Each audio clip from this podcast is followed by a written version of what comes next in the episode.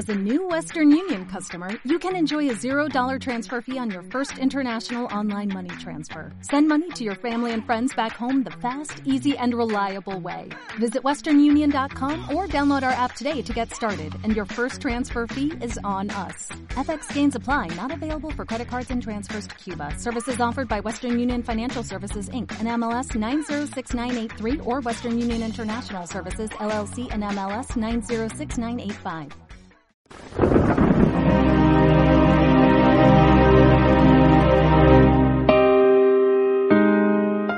El sábado Jesús entró en casa de uno de los principales fariseos para comer y ellos lo estaban espiando.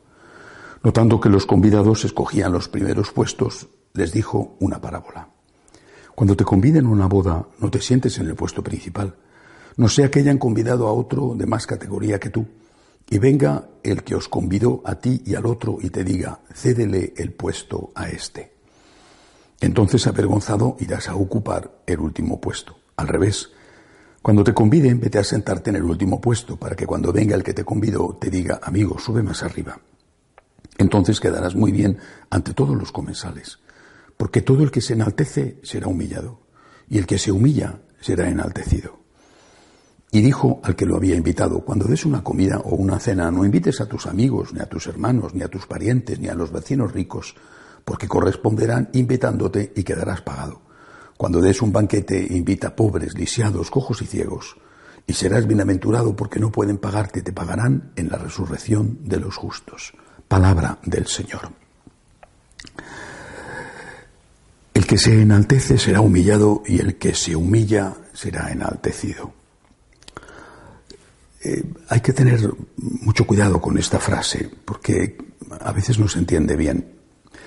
No dice Jesús, el que se enaltece será humillado y al que le humillan será enaltecido, sino el que se humilla.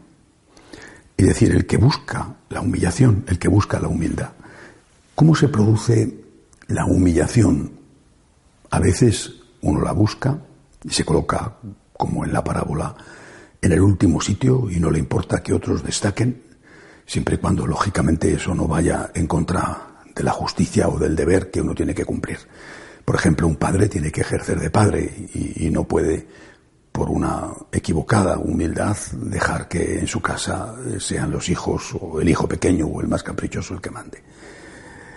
Pero otras veces, muchas veces, la humildad o la humillación no hay que buscarla porque viene sola.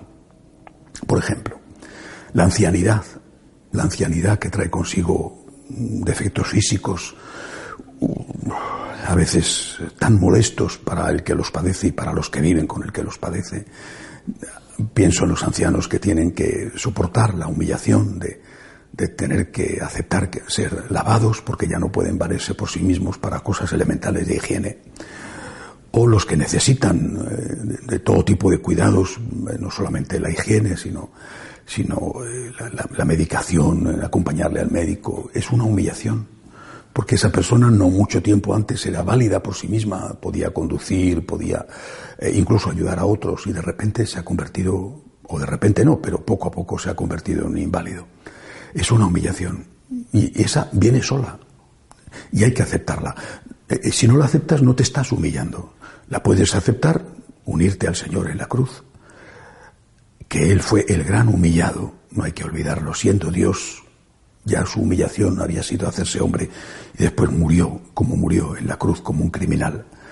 Bueno, pues puedes aceptar esa humillación uniéndote a Cristo, disfrutando de estar con Cristo y ofreciendo tu humillación como ofreció Cristo la suya para la salvación de los hombres, ser corredentor con Cristo. Las humillaciones no solamente vienen debido a, por ejemplo, la edad, ¿no? las enfermedades, circunstancias de la vida. Pienso la persona que tiene que buscar empleo, y que tiene que ir llamando con humildad puerta a puerta a ver si alguien sabe de un trabajo, es una humillación y hay que aceptarla. Pero hay otras humillaciones que vienen de la convivencia, de estar con personas que tienen un carácter, que son difíciles. ¿Cuántas veces los cónyuges viven estas situaciones? Ellos o ellas o los dos. Estás con una persona que, que, que tiene su carácter, que cada uno lo tiene, pero hay un momento en que a lo mejor uno humilla al otro y otra vez que es al revés. Bueno, pues es el momento para decir, Señor, me siento humillado, lo llevo contigo, dame fuerzas. A veces las humillaciones vienen en el trabajo. Una persona hace bien su trabajo, pero otro tiene celos. Quizá el jefe o, uno que piensa que le vas a, a quitar el puesto y te humilla, te maltrata y tú quisieras dejar ese trabajo y no puedes hacerlo porque tienes que mantener a tu familia. Es decir, hay muchas opciones y muchas situaciones en que la humillación viene sola. En la familia, en el trabajo, la salud, eh, las circunstancias sociopolíticas, pienso una vez más en lo que pasa en Venezuela, donde la gente tiene que estar humillándose para encontrar un poco de comida, unas medicinas para un familiar. Y es en esos momentos donde la humillación y la humildad cuesta especialmente. Cuando tú buscas la humildad, eh, de alguna manera eres tú el que la buscas, tú has elegido ponerte en el último sitio, vale, eres tú el que has elegido eso. No digo que no cueste, pero cuando tú no lo eliges y te viene, es cuando te cuesta. ¿Qué hay que hacer? Repito, fijarnos en Jesús, el gran humilde, el gran humillado, fijarnos en el Señor. Y como siempre, no hay que olvidarlo nunca. Delante de los problemas, delante de la cruz, hay que pedir ayuda. Nadie es suficientemente santo, suficientemente fuerte como para decir, me gozo con las humillaciones y lo puedo hacer yo solo. Necesitamos pedir ayuda. Señor, ayúdame. Dame la luz, dame la sabiduría para saber qué tengo que hacer y dame la fuerza. Sin ti, Señor, yo no puedo hacer nada. Y después, pues si a veces es uno el que humilla, pues pedir perdón, eh, reconocer que uno se ha equivocado, pedir perdón, intentar enmendarse, eh, ofrecer siempre al Señor la posibilidad de estar unido a Él en la cruz y cuando es uno el que ha hecho la cruz, pues ofrecerle al Señor la humildad de pedir perdón y ofrecerle a la persona a la que se le ha ofendido también ese gesto de humildad. Que Dios nos ayude.